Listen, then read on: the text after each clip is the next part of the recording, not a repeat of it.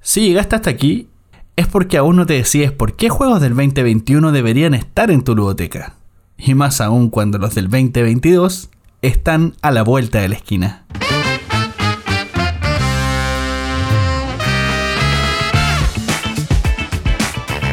Bienvenidos a Manual de Supervivencia Lúdica. Soy Lorena Mancilla y bueno, comenzamos una nueva temporada en este podcast de Debir, donde conversaremos sobre los juegos de mesa, rol, fantasía y bueno, cualquier cosa que puedas poner en tu estante de ludoteca.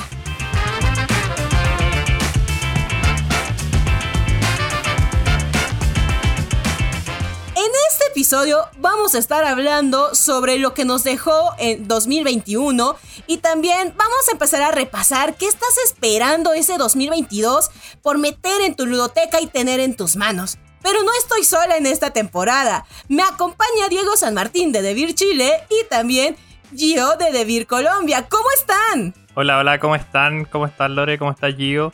Qué gusto estar aquí por primera vez en el podcast Manual de Supervivencia, Lore. Estoy muy nervioso, por cierto. Bienvenido, Diego. Ya llevábamos tiempito sin, sin capítulo y creo que ya era hora de, de podernos reunir este año, ¿no? Había que retomar, sí. Yo Extrañábamos por el primera vez chileno. no retomar, pero O sea, el acento chileno se extrañaba. Exactamente. Y pues ya nos habíamos visto con Diego, los que nos han seguido en todo lo que estamos haciendo acá en, en Devir. Ya habían conocido a Diego por el, el Sí, eh, Devir eh, Game Night. he, he ganado nos un par hemos de partidas. enfrentado. He, he ganado un par de partidas en Beer Game Night. Qué humilde. Exacto, ya nos hemos enfrentado ahí y ahora bienvenido al podcast. Muchas Sí, gracias, sí. muchas gracias. Aquí no vamos a jugar, no, tranquilo, no es necesario que presumas estas victorias. Solo hablemos de juegos de mesa. Muy bien. Sí, yo tampoco quiero hablar de victorias del Devir Game Night. Eh, no. Enfoquémonos a lo que vinimos. No, no, no creo que salga muy bien parado si hablamos de victoria de Game Night. Por eso quiero que lo dejemos ahí. Muy bien. bueno, bueno. ¿Y qué tal se la pasaron este diciembre y qué hicieron? ¿Cómo lo festejan por allá? Muy bien. Porque me dicen que hace mucho calor. Aquí, acá en Chile no, no tenemos Navidad. Tenemos bombitas de agua, eh, mangueras con agua corriendo y bañándonos en- entre medio de, de- del calor que hay, porque acá hace mucho, mucho calor en Chile al menos. No sé, allá en Colombia. Aquí lo que pasa es que tú sabes que Colombia es de climas diferentes por regiones, especialmente Bogotá. Tienes verano eh, a mediodía, invierno en la noche, heladas en la madrugada. Entonces, acá tenemos toda- todos los climas durante todo el día.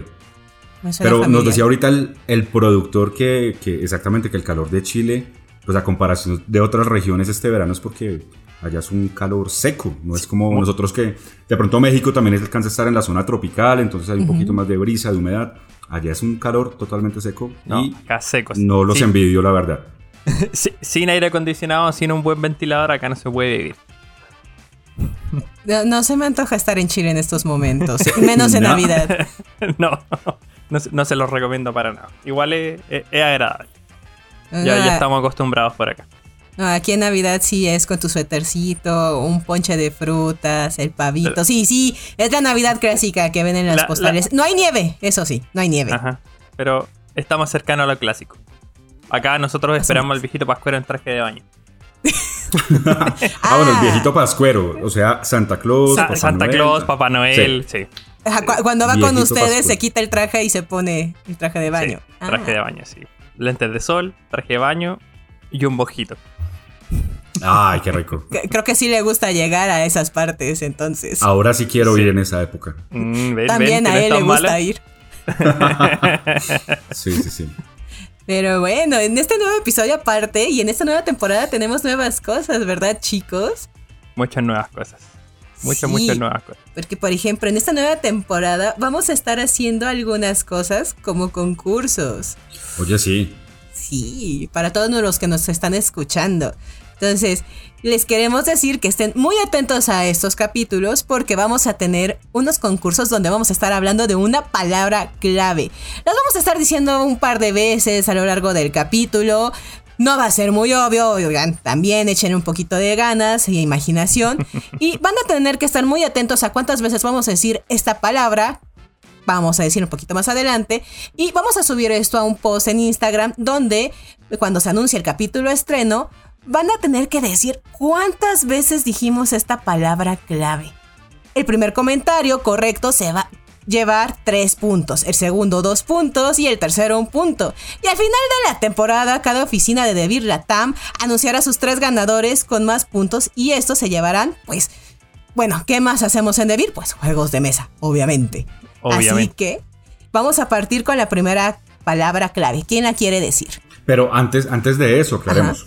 Cada capítulo va a haber una palabra diferente, Ah, sí. tienen que estar muy pendientes. Sí, cada, cada, cada capítulo va a tener una palabra clave y cada capítulo va a tener su post en Instagram eh, y ahí lo, la, la gente tiene que comentar lo más rápido posible eh, cuántas veces dijimos la palabra clave. En el post de estreno en específico. En cuanto salga el capítulo, tienen que comentar. Escúchenlo y en el post de estreno es en el que tienen que comentar. No en otro Entonces ya saben, van escuchando el podcast, un papelito, un lapicero y van trazando rayitas cada vez que, eh, Que digamos la, la palabra. palabra. Y ahora sí, la palabra clave de este capítulo es. ¿Quién la quiere decir? ¿O quieren decir al mismo tiempo? Pues digámoslo al Va, mismo tiempo, que sea más emocionante, sí. Bueno. Uno, uno, tres. Dos. dos, tres. Cartas. no nos salió muy Así bien, es. parece. Bueno, bueno, con el tiempo nos va a ir saliendo mejor. Se- señor productor, por favor, alinea la, la palabra en Sí, uno solo ahí. para que la escuchen bien. Nos podrá salir mejor, pero esta va a ser la palabra clave de este capítulo, cartas, así que esténse atentos. Pero bueno, ya, dejemos los concursos, estén atentos porque vamos a empezar. Venimos a hablar en este capítulo que son lo que nos dejó el 2021.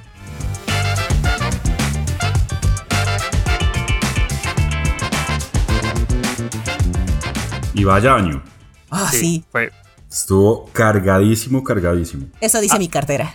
eh, el de, de producción a mí me dijeron que tenía que elegir tres juegos y me costó demasiado. Yo no dejé mucho, Sí. mucho juego afuera, así como hoy no puedo dejar este juego afuera. No, pero es que este me gustó. Fue un gran trabajo seleccionar tres títulos del 2021. No, si habláramos de todo, créeme que este capítulo puede durar 5 o 6 horas. Efectivamente, lo que tú dices. Vamos a. Cada uno escogimos tres juegos de, para mencionar de, lo que, de los que estuvieron en 2021.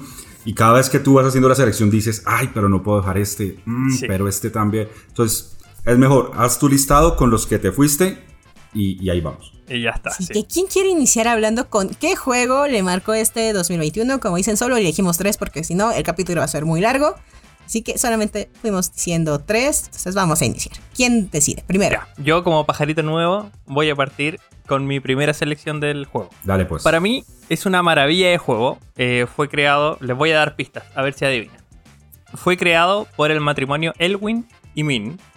No sé si los conocen o si lo dije bien. Es su primer juego. Ajá. Fue nominado a muchos premios importantes, como los Golden Geek o el Kenner Spiel des Jahres. Se relaciona un poco con Indiana Jones. Ya, ya sé. Ya, ya, ya. Bueno, ¿Lo adivinaron? Sí, sí, sí. Es Las Ruinas Perdidas de Art. Juegazo. Este juego personalmente me encanta eh, y eh, lo dejé como mi primera mención porque me gusta mucho la, la temática y eh, la, sobre todo la relación, cómo se relacionan las eh, mecánicas con la temática. Como que tiene, tiene un, un buen acoplamiento, por así decirlo, en la temática y la mecánica del juego. Hay cosas como que mecánicamente como que se explican a través de la, de la temática y eso me, me- gusta mucho. También eh, les recomiendo este juego si no lo han jugado. Bueno, acá en Chile igual nos llegaron poquitas unidades, eh, pero vienen más. Eh, es la escalabilidad del juego. Se puede jugar súper bien de a uno, de a dos, de a tres y de a cuatro jugadores. Como que el juego se cierra súper bien. Si lo jugáis de a uno, perfecto. Si lo jugáis de a dos, de a tres, de a cuatro, funciona eh, igual de bien para todas las cantidades de jugadores. Porque hay algunos juegos que como que no siento que no funcionan bien, por ejemplo, de a 2. Pero sí funcionan súper bien de a 3 o de a 4. O que no funcionan de a 3, pero funcionan de a 4, etc. Como que eso es, es una de las cosas que más me gusta y siempre recomiendo de este juego, que siempre lo van a poder jugar en su totalidad de, de, de jugar, ya sea de a 1 o a 4 jugadores. Les cuento también que las principales mecánicas del juego son la de deck building game y de posicionamiento de trabajadores mediante los cuales tendremos que ir progresando en tracks. En, investigación vamos a tener que eh, visitar eh, ¿cómo se llama esto? Vamos a tener que explorar la isla. Y, y, eh, vamos a tener que explorar los yacimientos, vamos a tener que ir comprando cartas y así eh, utilizando las habilidades de, de, de los personajes. ¿sí? O sea, de, de- de las zonas de juego donde vamos poniendo nuestros eh, trabajadores. No sé si ustedes ya lo han jugado. Sí, No. ¿no? Bueno, Lore sí, no. Precisamente por eso te quería eh, eh, interrumpir ahorita. Porque hay juegos, bueno, estamos enfocados en los lanzamientos, lanzamientos oficiales de 2021, pero hay juegos que para mis amigos de Colombia eh, no nos han llegado aún y estarán llegando muy pronto. Arnak es uno de ellos, que obviamente pues las reseñas que hemos tenido, la información eh, que hemos eh, tenido durante el año, pues pinta espectacular, pero no alcanzó a llegar al país. Esperamos también pronto esa reimpresión y sabemos que se viene además una sorpresa de Arnak también, de la que yo creo que hablaremos más tarde, la mencionaremos. Pero hay otros que sé que también vamos a hablar acá. De hecho, uno de mis elegidos es uno de ellos que también no ha llegado, no está en tiendas, pero esperamos que a finales de este mes de enero ya lo puedan adquirir. Entonces, eh, ¿vamos a ir con los tres tuyos de, de una o nos vamos turnando? como quieren? Nos no, vamos... nos vamos turnando, Nos sí. vamos turnando, pero hablando del juego, yo lo he podido jugar, lo jugué de dos personas, lo he jugado de cuatro. Me gusta mucho porque, como dices, ese sentimiento de Indiana Jones, eres un explorador y es simétrico, es decir, todos los jugadores pueden, tienen las mismas posibilidades de ganar porque no hay como habilidades especiales entre cada uno u otro, eso es lo padre. Y lo segundo es que tienes dos formas de ganar. Puedes irte a ganar explorando, porque puedes ir a explorar y vencer bestias. O lo otro es como por conocimiento, como tienes que ir escribiendo. Y es chistoso, porque tienes, eh, tienes que escribir tus conocimientos y ir conociendo.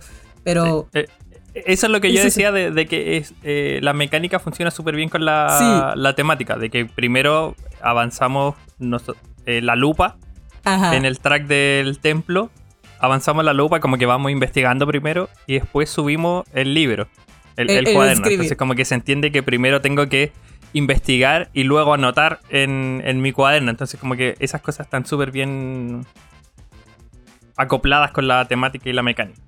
Sí, sí. No, y es un juego que le tengo muchísimas ganas, precisamente lo que tú dijiste. Tuvo varias nominaciones eh, durante el año, fue muy mencionado. eh, los que pudieron tenerlo en diferentes países tienen unos comentarios espectaculares del juego.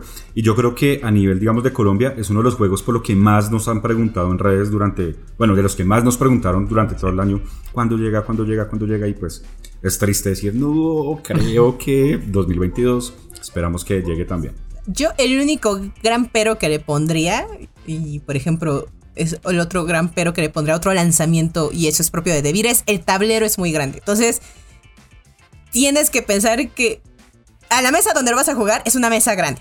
Es una mesa grande. Sí, no puede ser cualquier mesa, no puede ser, oh, sí, en mi mesa de cocina ahorita lo juego. No, tienes que pensar que a lo mejor si es una mesa grande o una mesa especial de juegos de mesa. Porque si no, no va a caber, no vas a caber con el tablero y los componentes. Ese es a lo mejor el único pero. Eh, eh, Tengo un comedor de ocho puestos, yo creo que sirve, ¿no? Solucionado. O me compro Sí, otra estas- mesa. Es esta mesa expandible, entonces fácilmente puedo montar ese tablero ahí. Necesito que llegue rápido. Siempre se puede jugar en el piso también. Juegos de mesa en el que- piso. Juegos de de- mesa en el piso. Diego, yo no recuerdo cuál es tu edad, pero en mi caso, después de los 35 años, puedes sentarte en el piso a jugar, pero el problema cuando te vas a levantar es horrible. Las rodillas Sí, te traquean. no, no- no había pensado en eso. No, No, Sí. hay que comprarse una mesa más grande, esa es la solución. es mejor. sí. Ya. Cuéntanos, Lore. ¿qué, Ah. ¿Cuál es tu selección? Bueno, mi selección es uno que me gustó mucho. Eh, me acerqué a Arcane Wonders por uno que espero de 2022 y de repente vi este juego, lo amé, lo adoro, lo he jugado muchas veces y se llama Picture Perfect. Eh, así que imagínense este escenario. Ustedes están con su familia, tienen que tomar una foto y siempre salen los peros de yo no me quiero acomodar con esta persona, eh, no quiero estar al frente. Además, bueno, así se trata este juego. De hecho, este juego originalmente había salido ya en Alemania hace unos años, se llamaba The Perfect Moment y ahora lo están editando ellos al español y, está sali- y salió apenas en noviembre. Es muy Ah, bonito. nuevito. O sea, Ajá, no tiene mucho que salió. Son unas figuritas standees, también los venden en acrílico, pero yo en ese momento dije, no, no las quiero en acrílico y mi novio ahora me regaña porque no las compré en acrílico. Pero el punto es, todos estos personajes van a tener unos sobrecitos con tres tarjetas donde nos van a decir sus cosas de cómo se quieren tomar la foto. Y vamos a tener un tablerito que está cuadricular y tiene una mesita aparte, que es el escenario donde se están tomando esta foto familiar, este momento familiar. Cada uno de nosotros vamos a tener estos tres sobres y vamos a poderlos ver donde nos están diciendo todos ellos qué quieren. Quiero estar al frente, no quiero estar atrás, no quiero que haya mujeres cerca de mí, que no me tapen la cara y demás. Y así vamos a ir acomodando a los 17 personajes que van a salir en esta foto. O sea, hasta la planta y hasta un perrito nos van a decir cómo quieren salir en la foto. Así lo vamos a hacer en todo el juego y también vamos a poder seleccionar un personaje que se vuelve el VIP, es decir, nos da el doble de puntos de victoria. Al final, cuando ya acomodamos a todos, o se acaban todos los sobres, vamos a revelar y vamos a ver cómo vamos a hacer más puntos. Si acomodamos bien haciendo las tres cartas, nos dan más puntos de victoria. Si solo hicimos dos, pues menos, uno menos, cero, pues no hicimos puntos de victoria. Y así, el que haga mayor cantidad de puntos de victoria, gana. Es un juego muy bonito porque al final literal acomodas para casi a casi hacerles una foto.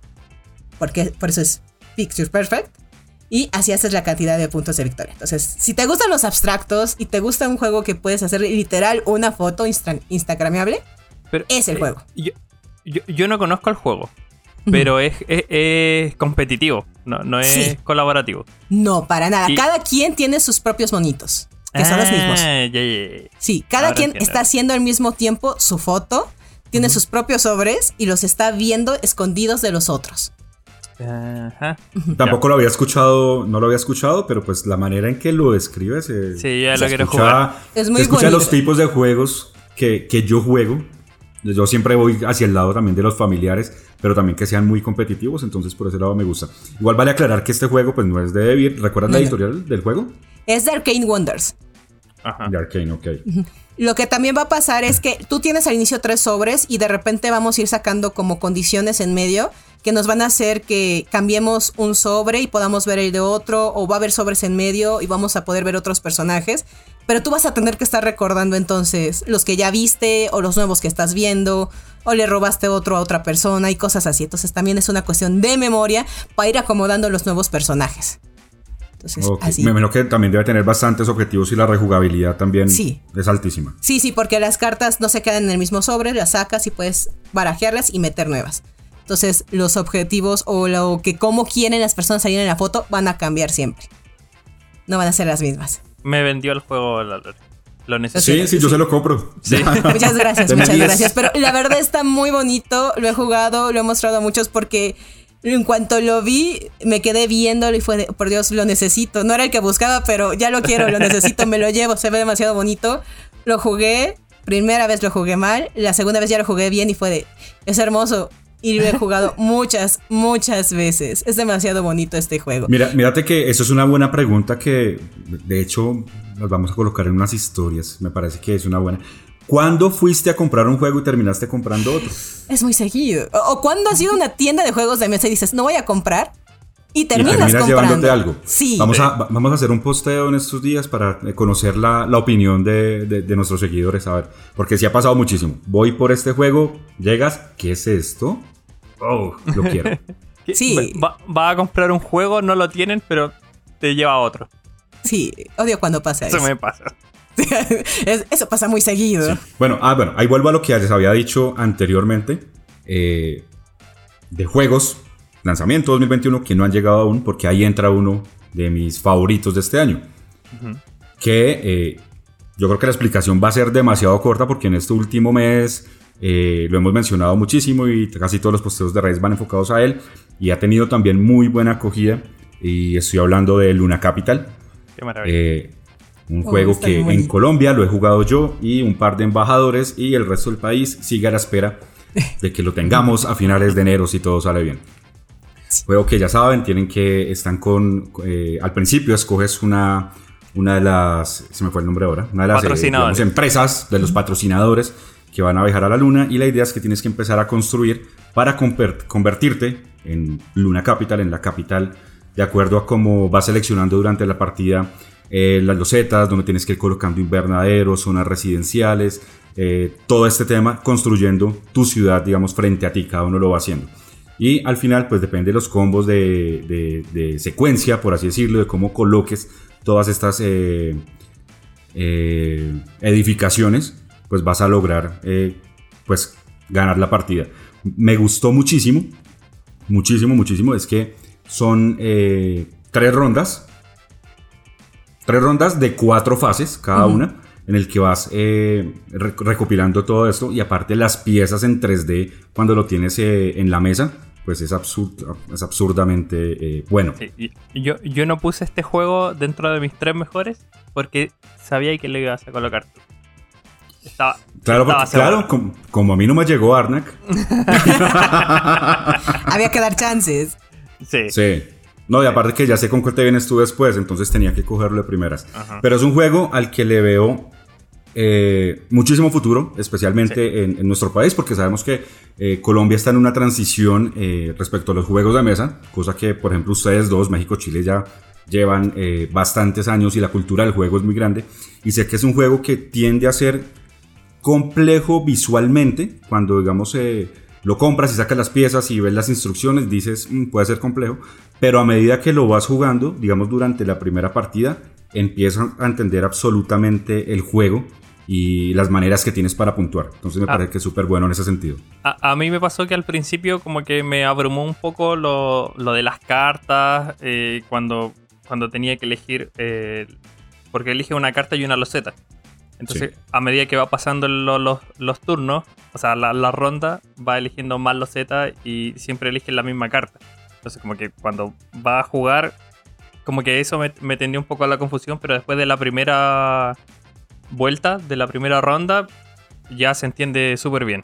Se entiende. Sí, y es súper bueno porque tú tienes, digamos que las cartas tienen marcadas eh, los, los lotes, los terrenos, vacíos, por así decirlo. En algunos casos aparecen algunas cositas que te dicen que no puedes construir ahí, por ejemplo. Pero al mismo tiempo tú vas pensando en cuál carta de terrenos vas a conseguir, pero asimismo cuáles eh, eh, losetas te pueden funcionar para acomodar. ¿sí? Entonces tú tienes que ir colocando tu carta de terrenos y saber qué le vas a colocar que quede disponible, digamos, en el tablero central. Entonces tú vas jugando pensando eh, a uno o a dos movimientos porque igual cada vez que se termina una ronda se vuelven a llenar esos espacios. Entonces cambia totalmente lo, digamos, la, estrategia inicial, tienes que irla modificando. Y algo que me parece súper interesante también del juego es la parte de los objetivos, que hay objetivos a corto plazo y a largo plazo, que son los que tenemos que ir tratando de conseguir porque nos dan, digamos, que los puntos más importantes del juego. ¿sí? Entonces, eh, tienes que enfocar toda tu estrategia en cumplir esos objetivos a corto o largo plazo. Yo, yo de las veces que lo he jugado me he dado cuenta que los de largo plazo como que luego no tienen tanto chiste, como que no te dan, te dan puntos pero no te dan tantos. Entonces puedes dejarlos pasar y enfocarte más a hacer todos los combos que puedes hacer, ya sea de invernadero o demás, y vas a dar más puntos. Y no siento que sea complejo, solamente ahí yo siento que el acomodo del reglamento estuvo como un poquito raro, a lo mejor y hace que se vuelva confuso porque el juego realmente está sencillo. Ya una vez que lo jugaste o si alguien te lo explica, es muy sencillo, eh, es muy amigable. Yo creo que sí es un, juego muy familiar. Eh, Luna Capital. O sea, yo creo que si ya jugaste Catán, Carcassonne y quieres dar ese paso a un siguiente nivel, Luna Capital. Juega Luna Capital. Puede, puede funcionar. Igual también eh, eh, en estas cartas de objetivos hay una diferencia, de, digamos, de puntuación. si no estoy mal y me corrigen, creo que las de cartas de objetivos a corto plazo tienen un puntaje más alto que las de eh, largo. Igual son muchísimas cartas. Obviamente, pues no las he ensayado todas. He jugado, yo creo que unas 7, 8 partidas. Entonces, obviamente, eh, pues siempre te van a salir diferentes. Lo que he visto es que creo que las de corto plazo tienen un puntaje más alto que las otras. Y lo que tú dices, algo que me pasó fue que durante las primeras rondas, pues obviamente tratas de cogerle como el tiro al juego y ya después de eso ya arranca solito. Me parece que si es algo importante que es mientras estén jugando, siempre estar mirando en las hojas de instrucciones cuál es la manera de puntuar. Porque muchas veces empiezas a colocar, voy a colocar este invernadero, se ve bonito aquí y este por acá, pero resulta que, por ejemplo, eh, los invernaderos pueden puntuar por eh, la cantidad de invernaderos que tengas seguidos que estén adyacentes. Entonces, si no tienes eso claro desde el principio, obviamente va a terminar, digamos, la primera partida y vas a decir, ah, hubiera hecho esto desde el principio. Entonces, siempre fijarse en cómo vas a puntuar para que asimismo, durante la partida, pues puedas acomodar tus eh, losetas de esa manera. Sí, Luna Capital siento que tiene... Eh, estoy muy de acuerdo con Lore, que como que el manual no, no sé si está 100% bien. Como que me confundió un poco el manual. Pero la progresión del juego es así como terminamos una partida, o oh, que lo hice mal, juguemos de nuevo. Porque a la siguiente voy a jugar mucho mejor. Y, a la de hecho a la segunda ya no vas a necesitar el manual. Ajá. Y a la segunda va a jugar igual de mal y, al, y va a decir, no importa, juguemos otra, vamos. Y a la tercera y a la cuarta. Y cada vez uno va a ir jugando mejor porque ya va a ir sabiendo más o menos cómo funciona Luna Cap. Y Diego, ¿cuál fue el otro juego que jugaste? bueno, en, en mi mi difícil lista de seleccionar solo tres, elegí un juego que no es de Debir, que se llama Unmatched. No sé si lo conocen. No, ¿de qué es? Es, un juego que eh, no sé si conocen la editorial Restoration Games, que es la que hace Downforce, la que hizo Fireball Island, que son... Es una editorial que se dedica a eh, darle una nueva vida a los juegos de mesa que ya fueron muy antiguos. Que les da una nueva una nueva cara, le, arregla las mecánicas, le arregla la imagen, las ilustraciones, arregla el manual, arregla la jugabilidad, como que hace el juego de nuevo, pero en base al juego que fue anteriormente. Este juego es una reimplementación de un juego muy antiguo que se llamaba Star Wars Epic Duels. Es un juego que en español lo edita TCG Factory, eh, una editorial española. Y em, este juego no. Dije que se llamaba un match, sí, dije que se llamaba un match. El juego es un juego de enfrentamiento de dos jugadores. Claro, se puede jugar de, de a 4. Dicen que se puede jugar de a 4, pero yo la verdad como que no me convence a cuatro jugadores. Así que lo presento como un juego que se juega de dos jugadores, es un juego de enfrentamiento directo. Me recuerda mucho a lo que es Magic, Pokémon, Yugi. por, por, así decirlo, cada jugador va a tener un personaje eh, y quizás un ayudante. Es un juego que, tiene un tablero, cada jugador controla una miniatura y un mazo de cartas.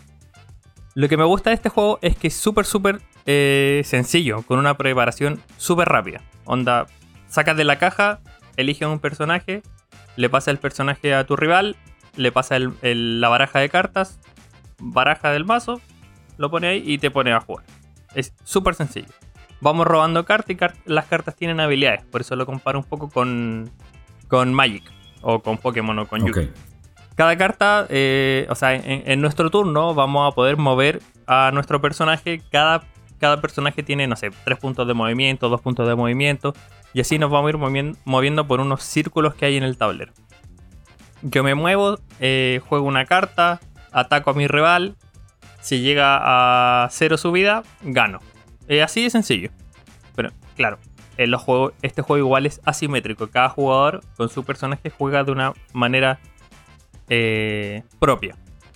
Y lo que más me gusta de este juego, que no lo he dicho, es que son personajes populares. Vienen personajes populares, pero no son así como Superman o Spider-Man, Batman. Estoy nombrando buenos superhéroes, pero bueno. Son, no sé, en la primera caja viene Rey Arturo, Simba del Marino, Medusa y Alicia, del País de las Maravillas. Son, como de ah, mitos y fábulas y sí, son como, como que de mitos. Hay, hay, eh, hay una caja que viene Robin Hood y el pie grande. Como que hay, ah, es como... Son personajes súper conocidos, pero que no son parte de una franquicia. De diferentes mundos. Sí, son de diferentes mundos. Entonces, lo genial es que va a poder jugar eh, con, eh, uno con Rey Arturo y el otro con Simba del Marino. Entonces, como que, ¿cuándo he visto eso, cachai? Dije, ¿cachai? De nuevo. Eh, es un juego multiversal, por así decirlo. Sí, sí porque también hay una caja donde tenía a Sherlock Holmes, a Drácula. Como que es, muy genial y cada uno funciona de una manera distinta. Y sus habilidades tienen mucho que ver con el personaje. Entonces como que también, como que a mí me gustan mucho los juegos que la mecánica y la temática como que se mezcla súper bien con lo para hacer un producto completito. Entonces, es- ese fue el, mi, mi juego seleccionado número 2. Creo, creo que tengo que jugarlo. Sí, Sí, es, sí. O sea, Lo recomiendo. Suena bien. 100%. Y el hecho de que Lore diga tengo que jugarlo, porque sabemos que Lore tiene Lo- su lo pasado de TCG también. Sí, es, es que no, es, o sea, necesito ver a Alice enfrentándose a pie grande. O sea, necesito ver eso, necesito jugar ah, con eso. ah, ahora están, eh, se- como les fue bien a los juegos, se están metiendo más con la franquicia. De hecho, va a salir un juego de, o sea, una caja de Deadpool. ya, ya, y ya, ya ¿qué hay estoy una- haciendo aquí? Ahorita vengo. hay, hay tres tipos de caja. Una de personaje simple, una que vienen dos personajes y una que vienen cuatro personajes. Yo tengo dos de cuatro personajes y tengo una donde viene Bruce Lee. Ah, Entonces, ¿cachai? Es como Bruce Lee contra Robin Hood. No, no, es como impensable. y, y eso es súper, súper diferente. Sí. Super, me parece este tipo de juegos que de hecho últimamente eh, hablando con algunas de las tiendas, especialmente las tiendas eh, enfocadas en TCG, que son digamos un ejemplo tiendas OTS o tiendas oficiales, nos- no- me preguntaban que, que estas personas que pues siempre se reúnen en sus tiendas y están jugando Magic, Pokémon, eh, Yugi, pero de vez en cuando quieren hacer una, pai- una pausa y jugar un juego de mesa, me parece que es un juego que está dentro, dentro de, de los temas, que son fáciles de aprender para ellos porque ya lo manejan ahí, y a la vez eh, es una distracción, digamos, en- entre rondas o entre torneos, entre alguna cosa, puede funcionar muy bien también ahí. Sí, puede, puede funcionar muy, muy, muy bien este juego para lo que dices. Sí. No sé si agradecerte o maldecirte si me estás metiendo a una franquicia tipo Magic, tipo HeroClix, no sé. Ya veré en un futuro, ya veré. Me- si, si lo juegas, me lo va a agradecer. Lo pensaré.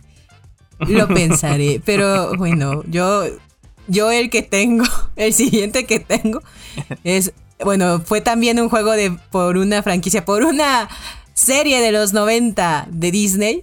Y gracias Disney Plus, volví a ver la serie, muchas gracias. Ay, ya sé cuál es. Sí, ay, vamos, la serie era genial. Era muy buena, por eso Sí. me, me acordé y como que volví a mi infancia y, volví a recordar la cara de todos estos personajes, pero menciona el nombre del juego tú. Claro, porque eran piedra de día, guerreros de noche. Gargoyles. Gárgolas, el juego de Ravensburger.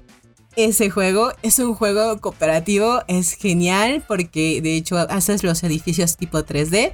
Y es un juego donde cada uno de nosotros va a tener un papel, va a ser alguno de las gárgolas o Elisa. Y vamos a tener que pelear pues con los clásicos villanos de la serie. Eh, vamos a tenerlos que derrotar. Van a estar. Ay, se me fueron los nombres, pero va a estar nuestros malos clásicos de la serie. Hasta la gárgola robot. Vamos a tenerlos que vencer usando nuestras habilidades, cada uno de nosotros. Y como las usamos, pues tirando dados. O sea, es un juego fácil. Va a ser un cooperativo de tirar dados e intentarlos derrotar antes de que se haga de día. Pero el día es bueno porque nos logramos recuperar los que son gárgolas. Eh, Elisa no se recupera, pero tampoco puede volar, pero puede usar sus habilidades policíacas, moverse y demás. Entonces nos movemos como tipo cualquier juego, ya sea Heroclix o tipo Dungeons and Dragons, en un terreno donde si hay un edificio, pues tendría que escalar, o si hay la calle me tengo que mover por la calle moviéndome por una cuadrícula normal para poder alcanzar a los otros. Entonces me estoy moviendo por Manhattan, normal. Y las gárgolas pues no vuelan, recuérdalo, solo planean. Sea, si se arrojan de un edificio alto, van a planear Planean. ciertos cuadrados y de ahí regresarán a intentar vencer a los malos. Entonces, está muy padre. Si eres fanático de la serie, te va a recordar muchas cosas. Tiene ilustraciones de los cómics. Entonces es como de... Ah, súper bien. Mi no se infancia. pierde la esencia. No, no, no se pierde. Es como mi infancia. Las minis pues no vienen pintadas, entonces ya si tú eres fanático y las quieres pintar porque vienen de los colorcitos, píntalas, píntalas. O sea, vas a decir, sí, ya estoy, las voy a pintar. Tiene, tienen mi La, atención. la, Sí, la gárgola principal era Goliath, Goliath. ¿no? Goliath, sí. Sí, sí, sí. sí, sí, la gárgola principal era Goliath y el romance con Eso Elisa. era como, no sé, no sé si la serie nos llegó a todos por, por igual a cada país, pero eso fue más o menos como 92, 93, más o menos. Más o menos entre el 92, 93, 95 llegó. Más o menos. Pero fue muy bonita esa serie. Entonces, es muy bonita. Yo la sugiero, fanáticos de los 90, fanáticos de la serie, la necesitan. Un juego cooperativo que no se pueden perder. Me, encantan las gárgolas, me encanta pintar miniaturas, así que creo que no me está haciendo bien este podcast. Estoy, me están generando una necesidad ¿Verdad? de, de- de comprar cosas que no conocía. A lo mejor ese capítulo Diego, no nos hace bien. Es, es tu primer capítulo. Y, ya anotó Tienes que- varios. Y ya Vamos tengo con- muchos vamos con que calma. comprar. Desde permítanme. Vamos a calmarnos, Diego. Pero Gio, ¿cuál nos sugieres? ¿Cuál, cuál vamos a anotar Bueno. en nuestra lista? Yo creo que ya lo jugaron. Eh, bueno, no sé con cuál de los dos irme primero. No, qué caray. Este año, este 2021, eh, llegó, lo vi, obviamente tuve información, no lo jugué de inmediato y pasados unos meses lo saqué a mesa y de hecho no lo he terminado, ya les voy a decir por qué. El juego es My City. No lo he terminado porque algo que me llamó la atención del juego es que es un juego eh, Legacy. Sí, por cierta parte, porque cada persona pues tiene su, cada jugador tiene su tablero, donde lo jugamos una parte legacy, pues, una campaña por así decirlo, pero por el otro lado del tablero, pues ya lo puedes jugar de en adelante cuantas veces quieras eh, con diferentes personas. ¿Qué me encantó de este juego? La idea es que eh, tu tablero es por así decirlo un terreno en el que encuentras pues eh, zona de pasto, montañas, bosque y tienes que hacer unas construcciones dentro de ellos. Entonces son unas fichas tipo Tetris de lo que hablábamos. No recuerdo si son tipo Tetris o son poliominos, que era lo que hablábamos la diferencia en otros capítulos. Eh, y hay tres tipos de construcciones. Entonces tú encuentras la zona, eh, los edificios residenciales, los edificios públicos y los edificios industriales. Y esto tiene pues ciertos puntajes, depende de cómo los vayas acomodando. Pero el juego como tal te va dando 8 capítulos. ¿sí? Cada uno de estos capítulos consta de tres eh, rondas, por así decirlo, de tres partidas. ¿sí? Pero cada uno de estos capítulos, cuando tú destapas el juego, cada capítulo es un sobrecito sellado con piezas adentro. ¿Qué quiere decir esto? Que cuando tú arrancas a jugarlo y empiezas a hacer, digamos, las misiones, terminas la primera parte, coges el sobrecito del segundo capítulo, lo destapas y vas a encontrar nuevas piezas, vas a encontrar eh, adhesivos que tienes que ir colocando en el tablero. Por eso el Legacy, porque esos adhesivos, esos stickers, tienes que irlos colocando de acuerdo a los objetivos y a las misiones que vienen también dentro del sobre. Entonces te vas llevando una sorpresa porque cada vez que terminas un capítulo, vuelves a recoger tus construcciones, destapas el siguiente y un nuevo objetivo, pero no tienes ni idea qué te va a salir. Como lo dicen las instrucciones, lo ideal, generalmente uno lo que hace cuando, pues cuando compra un juego, es eh, destaparlo y contar las piezas, que Sí. efectivamente venga todo completo. Pero pues aquí no hay que hacerlo. O sea, durante el juego es que tú destapas ese sobre sellado y encuentras todo para jugar tres partidas más y cerrar un nuevo capítulo. Sí, siempre he, he tenido un tema con los juegos Legacy, la verdad. Por eso mismo, lo, lo último que mencionaste. Yo siempre soy de los que compra el juego y saco el manual, veo el listado de, de componentes y me pongo a revisar. Esto está bien, esto está A bien, esto está contar. bien, a contar todo, a contar todo. Y con los Legacy es, muy difícil no hacer eso. Sí, no, y, y de hecho es que si tú lo abres, pues digamos que va a perder un poco la esencia porque Sí, ya sabes, ya sabes qué te que vas a viene. encontrar más adelante. Entonces la idea es jugarlo, así como cuando te juegas un exit, por ejemplo. Tú le destapas y no es una misión, no sabes qué, empiezas a doblar, a romper, no sé qué, durante el juego, listo. Y el exit lo terminaste y ahí quedó. Pero en este puedes jugar toda la campaña, que lo ideal es que eh, lo puedas jugar con el mismo grupo de personas eh, a terminar pues toda la campaña. Eh, obviamente, pues hay partes en las que sí puedes jugarlo con diferentes personas, pero obviamente ya entrarán esas personas con una parte eh, de, de juego, digamos, por lo que te digo, por los adhesivos, por las cosas Sí. que han cambiado en el tablero. Entonces, lo ideal es jugarlo eh, con el mismo grupo de personas. Como lo menciono, voy hasta ahora en el capítulo 4. Son Bueno, tres partidas mitad. por capítulo, 4 por 3, 12. 12, voy por la mitad. Pero hasta el momento, pues me, me- me ha encantado y lo recomiendo muchísimo. ¿Y por qué no lo has terminado? Porque eh, tú sabes que todavía seguimos en algo llamado pandemia. Ah, entonces, reunir al, reunir al mismo grupo de personas, pues tratamos de encontrarnos una o dos veces al mes. Eh, entonces, por eso, por es eso ha tardado difícil, un poquito. es difícil eso de los juegos Legacy. Jugar siempre con el mismo grupo. Eh, se hace lento. No, e- Era difícil antes y ahora es más Sí. difícil. Antes era mucho más sencillo. Tú, bueno, digamos que un tipo, un tipo, hablemos de MyCity especialmente. Si tú estás con tu grupo de amigos jugones y te juegas unos, eh, no sé, dos o tres capítulos por día, eh, en un mes, cada fin de semana lo terminas.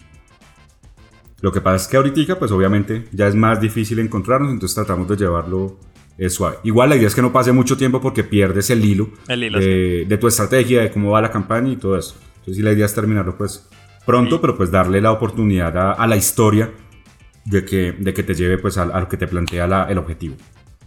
Yo tengo el, el Pandemic Legacy y lo quería ir jugando en enero y se juega en enero, febrero se juega en febrero, así. Y quedé en enero del año pasado. Ese Ok. nivel. No jugué nunca más, estoy en enero ahí. Yo nunca había jugado un Legacy, por ejemplo, Ajá. digamos de, de este tipo. Eh, había escuchado, va- eh, bueno, creo que Pandemic también se queda, queda, después de que completas la campaña, te queda un modo... se, puede, ¿rejugable? se, se- se puede jugar, pero... Por no ahí es lo nomás. mismo. No es lo Yo lo escuché, por ejemplo, con un juego, no sé si lo conocieron, que es Charterstone, que es de, Ah, sí. de, De Maldito Maldito Games, Games. si no recuerdo. Y si aún no lo he jugado, por ejemplo, y también fue un lanzamiento este, de, de este año, de 2021, yo todavía, uno en esta fecha no asume que ya cambió de año. Sí. Negación. Eh, Machicoro Legacy. Ujú. Machicoro Sí. Legacy también Ujú. te trae campañas y te queda otro modo para que Como lo para- puedas para re- la rejugabilidad en adelante. Sí, ah, que creo que antes los juegos Legacy como que no, no traían eso. Y ahora este último tiempo como que viene la campaña Legacy y todo y después te queda el juego para, para poder jugarlo y no. En realidad como que entre comillas no perder la inversión del juego, creo yo. Porque es una inversión. Sí, me parece. Ahora toca, eso es lo que toca terminar. Lo que, como digo, la idea es terminar toda la campaña Legacy y luego probarlo como queda el juego queda. eh, montado en adelante, pues para poder comparar. Que me imagino, obviamente, al igual que los videojuegos, una campaña, pues obviamente lo atrepa a uno muchísimo que cuando ya uno entra simplemente a, a, a loquear por el juego sin un objetivo claro. Dios, son tantos juegos por jugar. Pero chicos, ¿qué les parece? Antes de decir nuestro último juego por sugerir en 2021, nos vamos a un pequeño break y volvemos. Volvemos. ¿Sin planes para el viernes? ¿Aún no hay tanta confianza para salir en pandemia? No te preocupes, porque este próximo viernes 21 de enero volvemos con un nuevo The Beer Game Night en nuestro canal de YouTube, The Beer Latam. Ven y comparte con nosotros unas partidas online mientras Héctor nos habla de comida, Lucía trae su barra, Cristóbal nos cuenta sus anécdotas, Juan nos explica las reglas, o Gio intenta no salir último. La cita es a las 17.30 horas en México, 18.30 en Colombia y 20.30 en Chile y Argentina. ¡Te esperamos!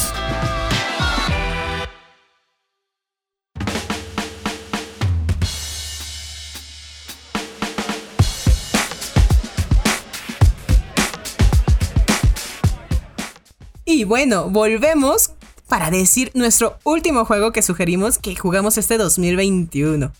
Y bueno, lo que yo tengo es mi último juego, ahora sí es de Devir. La verdad, cuando yo lo vi, tenía mis dudas, no por el juego, ni siquiera por el arte, más por la mecánica. La verdad, yo no soy tan fanática de estos juegos de ir dibujando cositas y demás.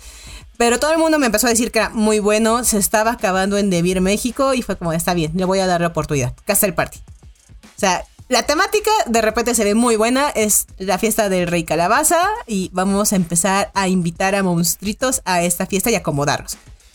Ya de ahí es padrísima la temática, pero yo tengo un problema con estos juegos. Por ejemplo, yo no soy fan ni de Plenus ni de Optimus. Los ves y se ven aburridísimos. Pero Castle Party es otra cosa. La verdad, cuando lo jugué la primera vez, jugué el modo fácil, jugué el modo difícil y luego vi al hombre lobo, que es la figura promo, y lo amé.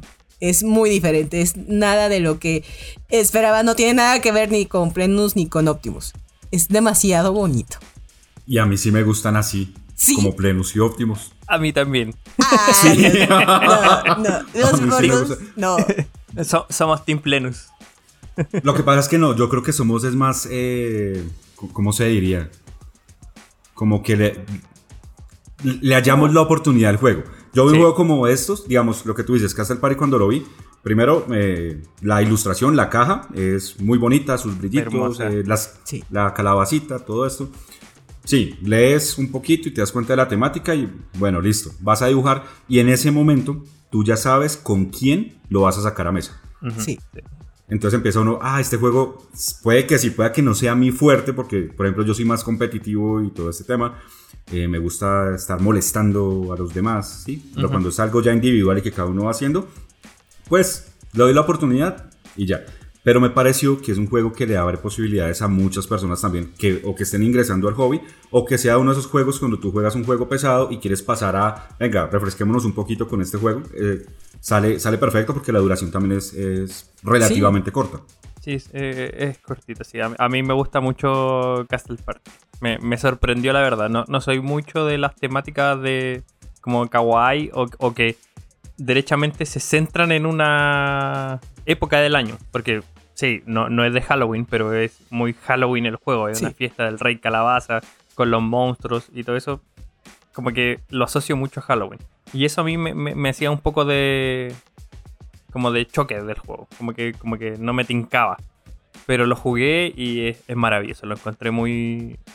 Igual tiene harta estrategia. La, toma de decisiones. exacto. No, no, no es algo a la ligera. Es como Ah, me salió el lobo, o sea, la vampira y el esqueleto. Ah, lo anoto aquí nomás, no, hay problema. No, eh, hay que darle la vuelta a, y más que depende de cómo lo coloques, tú, empiezas a pensar qué espacios vas a dejar, porque ya te vas metiendo en la mente las figuras que también, eh, cuando sacas la carta de, figura tipo Tetris, donde está la ubicación, eh, y tú marcas, un ejemplo, el vampiro o el esqueleto, ya vas pensando hacia dónde vas a llevar la secuencia, digamos, de fila de, ese tipo de monstruos y qué espacios tienes que empezar a dejar disponibles para que si te sale otra la puedas acomodar ahí. O si no se te rompe, digamos, el, grupo más grande. A mí me gustó, me gustó muchísimo. De hecho, lo he jugado por el lado digamos sencillo porque el tablero por el otro lado tiene una versión con un poquito más de dificultad esa no la he probado aún, pero sin embargo el juego me parece muy bueno. yo, yo sí he jugado el lado complicado y es porque el lado complicado lo que tiene es que ya pone reglas. Como todos los monstruitos tienen sus familias, es decir, en el lado complicado ya van a poner reglas a las familias. Resulta que ahora a los fantasmas les gusta estar cerca de la bola disco porque se, eh, se ponen invisibles y pues reflejan. A las brujitas, porque así lo platicamos, les gusta el chisme, entonces están cerca del ponche.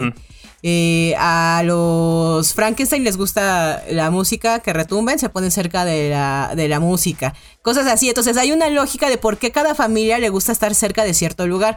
Y por ejemplo, lo del hombre lobo, el hombre lobo no le gusta y solo va a las fiestas por presión social. Entonces a él le gusta estar solito viendo la luna cosas así. Entonces vas a intentar juntar a las familias en ciertos lugares para que te den la mayor cantidad de puntos de victoria.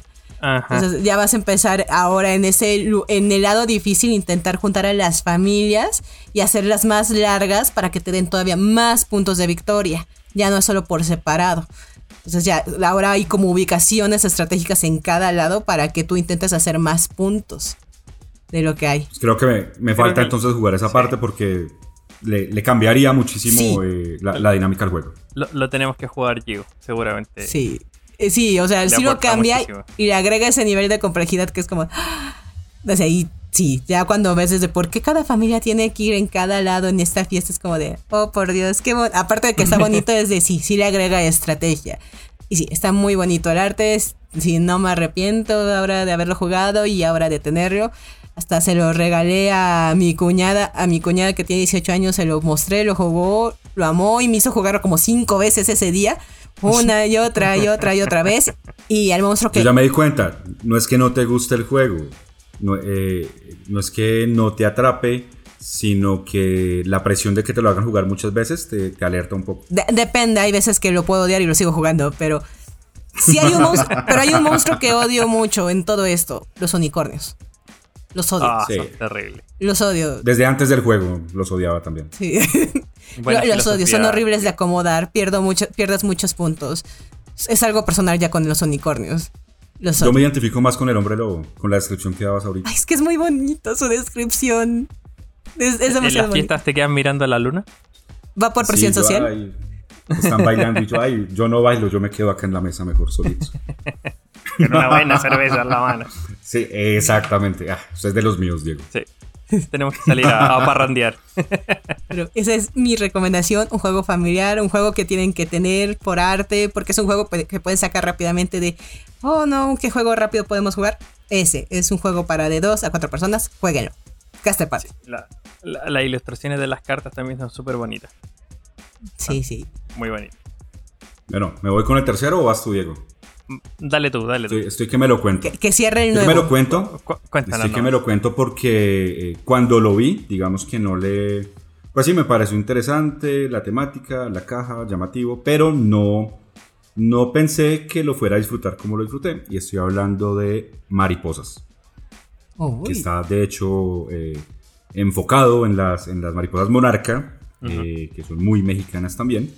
Y es como la historia de la... eh, el viaje que tienen que hacer estas mariposas eh, durante pues, las estaciones para llegar a, a la parte, digamos, norte eh, y poder reproducirse y todo este proceso y volver de nuevo otra vez a México terminado el, el otoño, ¿verdad? Creo que sí. Es un juego que igualmente como lo mencioné, eh, es un tablero súper bonito, eh, es grandecito, creo que se divide en seis bloques y no suma el tablero cuando, cuando lo abres en mesa. Eh, y, y durante este proceso tú tienes que ir llevando, de acuerdo a las cartas que te van saliendo, eh, lograr que las mariposas viajen pues, por todo el mapa, pero eh, tienes tres fases, entonces está, arrancas en primavera, luego entramos a la fase de verano y luego a la fase de otoño. Eh, vas cumpliendo objetivos según cada una de las estaciones, entonces digamos en la primera son cuatro, en la segunda son cinco, en la tercera son seis, y depende de donde te vayas parando durante todo el mapa, puedes eh, eclosionar alguna nueva mariposa, eh, las cartas te van dando objetivos eh, dependiendo porque hay objetivos de, de reproducción, por ejemplo, eh, que si te paras en una casilla que tenga una figura de algodoncillo, entonces puedes reproducirte. Me pareció muy interesante precisamente porque aunque el juego, si no estoy mal, o por lo menos lo que me pasó a mí, tuvo una duración de una hora larguita, hora y media más o menos, te atrapa todo el tiempo y no hace que, que sea un juego que se torne, digamos, monótono en ningún momento, sino siempre estás pendiente de lo que puedes hacer y cómo vas a llegar, porque también de acuerdo al objetivo que te salga en la misión, vas a obtener puntos por cuántas mariposas logres, por ejemplo, eh, con cuántas logres retornar, o por ejemplo hay una que, una ficha que señala Atlanta, entonces te dice que las mariposas que tengas en- de cierta dirección a partir de la ciudad hacia arriba o hacia abajo o hacia los lados, pues te van dando diferentes puntos. Te mantiene atrapado de cómo vas a, a estar manejando tu estrategia turno tras turno. No sé si ustedes ya tuvieron la oportunidad de jugarlo. Yo lo jugué. Y es un. La, la verdad, yo lo compré por, por el nombre de la autora. Eh, eh, ¿De Elizabeth? Su juego, su juego anterior fue Wingspan. No me puedo acordar el nombre de la autora. Elizabeth Eh. Elizabeth Hargrave. Ella misma. Exacto, sí, es la, la, la de, la de. Entonces, creo que yo tenía muchas expectativas con el juego. Porque a mí me gusta mucho Wingspan, siempre sale a la mesa, siempre estamos jugando Wingspan con todas las expansiones. Como que nos gusta mucho Wingspan acá. Y yo le tenía mucha fe a este juego. Y, y siento que quedé corto solamente porque le tenía mucha fe. Pero mira que ese es un problema, Diego. Y es que, Sí. eh, pues no sé, yo lo veo así. Yo creo que también los que nos están escuchando pueden llegar. Muchas veces eh, Wingspan es muy buen juego, también me gusta mucho. Pero cuando uno compra un juego pensando en que es de esta historia y este va a ser, o sea, el juego es, sí, es temático, uno es de aves, este es de mariposas, Sí. pero la mecánica es Es totalmente, totalmente diferente. diferente. Sí. totalmente. Es como tú no puedes decir voy a comprar este juego de Richard Garfield porque me gustó este. Richard Ujú. Garfield, todos los juegos son, diferentes. totalmente diferentes. Las, en cuanto a mecánicas, en cuanto a todo. Pero lo que decía, es un juego que visualmente no le tenía mucha fe, pero cuando lo jugué eh, era más de lo que esperaba. Me parece. muy A, mí, a mí se me hizo muy difícil volver con la mariposa, la verdad. Creo que por ahí anda mi frustración con el juego. Ah, bueno, no te gustas perder. Ah, realmente no, es eso. No juzgues un juego por tu derrota. Me descubrieron. Gio 2022. Es una gran frase. Va a salir ahí. Sí, por favor, eh, señor productor. El productor. Haga lo suyo. Eh, ¿Voy con mi juego? Ah, no, Diego. Ya es el último Sí. juego, Diego. ¿Cuál fue tu juego 2021? Mi tercer juego 2021, eh, pero no menos importante, es Bitoku. No sé si han tenido la posibilidad de jugar Bitoku, si es que ha llegado a su país. pero Sí. Bitoku está en mi top 3 porque es un juego que viene llenísimo de componentes. Una caja bastante grande, pesa más de 3 kilos. eh, causó mucho furor en la feria de Essen. Bueno, Sí. en realidad como que no sé qué más decir del juego que, que no se haya dicho. Se agotó en Essen, fue la sensación de, de la feria. Eh, me gusta mucho que, eh, que, que combine la- las mecánicas de gestión de mano, colección de set, posicionamiento de trabajadados, les digo yo, que son como trabajadores, pero son dados Sí, y que haya poco o nulo o casi poco azar. Porque los dados no es que uno tire los dados, simplemente. Uno va cambiándole el valor a los dados para poder seleccionar distintas acciones durante el juego. Va- vamos a tener un pool de, vamos a eh, poner el dado en, en un lugar y en ese lugar nos va a dar distintas opciones de realizar según el número del dado. Por eso es importante este número de que tiene en el dado y no es como de azar de que yo lanzo los dados y pasa algo. Sí, es un juego que, que lo que tú dices, a mí me, cuando lo, otro de los juegos que no ha llegado todavía y espero que llegue a finales de enero, pero pues yo ya tengo mi, mi, mi muestra, no lo he podido jugar todavía, pero sí te abruma un poco cuando lo destapas y ves eh, los componentes, aparte que eh, es un tablero que no sé, no sé cómo llamarlo, eh, en el tablero digamos que está un poquito 3D y tú vas acomodando piezas dentro de ese tablero de acuerdo al, a la configuración que vayas a jugar. Sí, tiene como doble cartón, no, no- Sí. tampoco sé cómo llamarlo. Sí, pero- algo así como los que han jugado Ratsia, por ejemplo, que Sí. el tablerito Ajá. tiene el espacio para colocar los, los dados. Eh, parte del tablero de Bitoku hace es- especialmente lo mismo, no solo con dados, sino también con, con Con piezas que tipo puzzle, tipo rompecabezas, tienes que eh, ir colocando de acuerdo a la dificultad que vayas a jugar. Sí, que, que, eh, eh, eso también, que me, me gusta mucho el juego, que esta eh, de que uno va colocando ciertas piezas para poder jugar, hace que la escalabilidad, la escalabilidad del juego sea buena de uno a los cuatro jugadores que permite el juego. De hecho, me gustan mucho los juegos, estoy viendo que me gustan mucho los juegos que tienen una buena escala- escalabilidad, parece. Eh, el, el- el juego eh, es súper sencillo, la verdad. Eh, es uno de estos típicos euro que, como bien dice Gio, abruma al porque un tablero gigante eh, tiene lugares para ponerse con los dados infinitos, Sí. está lleno de color, eh, lleno de iconos, como que es súper, súper abrumador. Pero el juego es súper sencillo. Al final podemos hacer, si mal no estoy, tres acciones. Bajar cartas, poner dados o- y... No me acuerdo de la otra, pero son poquitas acciones que son súper sencillas y súper fáciles de aprender. Lo difícil de este juego es que con mecánicas sencillas tenemos distintos minijuegos, por así decirlo, que nos van a ir potenciando otros minijuegos. Entonces como que... Y, ahí como que vamos a ir armando combos, vamos a ir ganando puntos por aquí por allá, vamos a ir sacando esta carta de acá, moviendo esta de aquí para allá, como que... Es, como les digo, es súper sencillo, pero manejarlo así como siempre, estar jugando mejor, es mucho más... Es mucho... Es como enriquecedores, enriqueci- no sé hablar. No, es que tú hablas chileno y hablar español es más complicado. Nosotros te entendemos Sí, porque cierto. desde que empiezan a hablar empezamos a traducir mentalmente y armar palabras para entender la Pe- pero sabemos qué quisiste decir. Sí, ¿Cachai? eh, eh, eh, sí, cacho. Eh, eh, es súper rico el juego en ese sentido. Que como que uno va a, a ir jugando cada vez mejor. Es enriquecedor. Es enriquecido. No, no puedo. Enriquecedor. Enriquecedor. Enriquecedor. En- no, ya. No, Eh, olvídalo, ya. Pasemos. siga- eh, eh, sigamos, bueno, esa era eh, mi recomendación, Vito.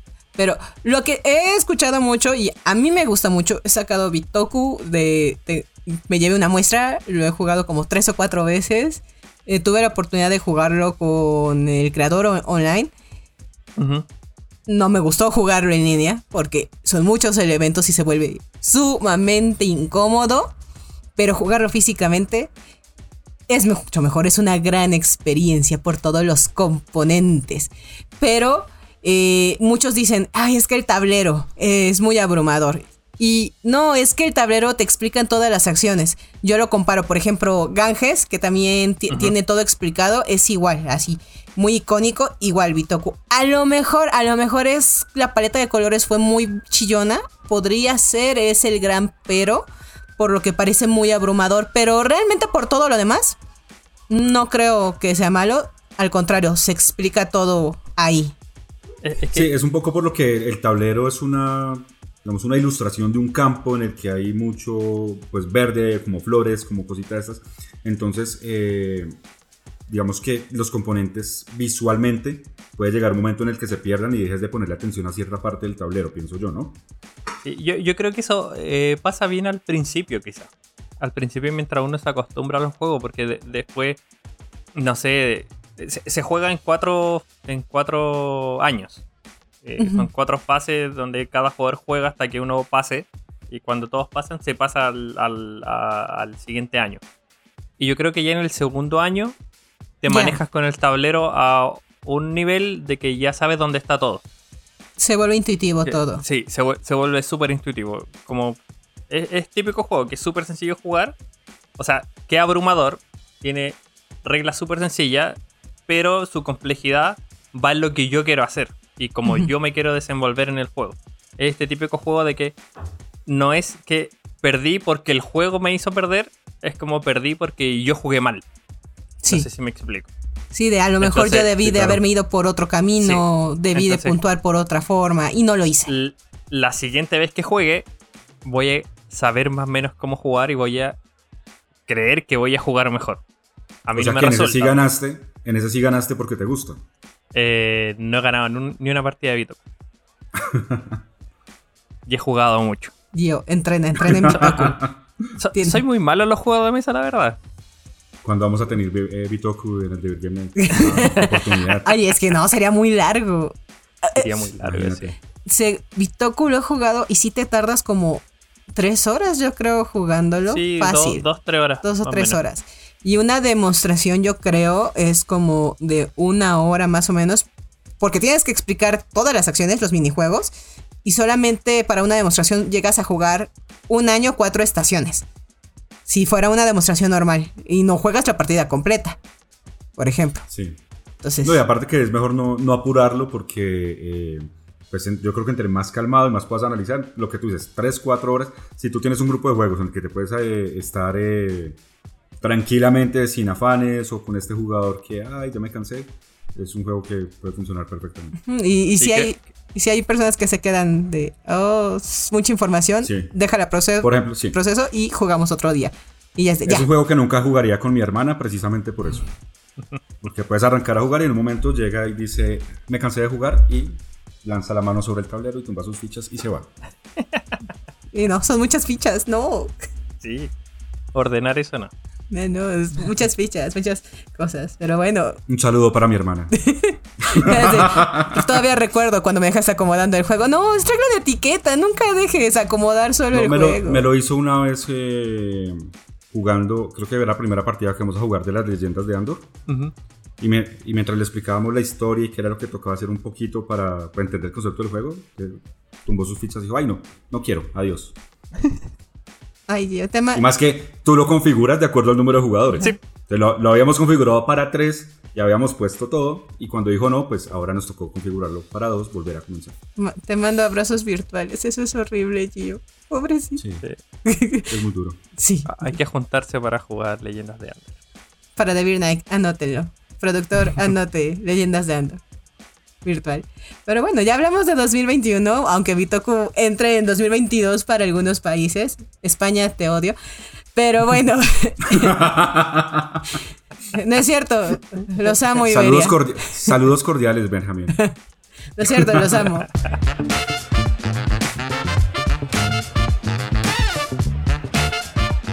Pero bueno, ahora que ya estamos entrando en 2022, ¿qué es lo que esperamos de 2022? ¿Qué es lo que más queremos? Y yo sí tengo un juego de, de Viriberia que estoy esperando mucho.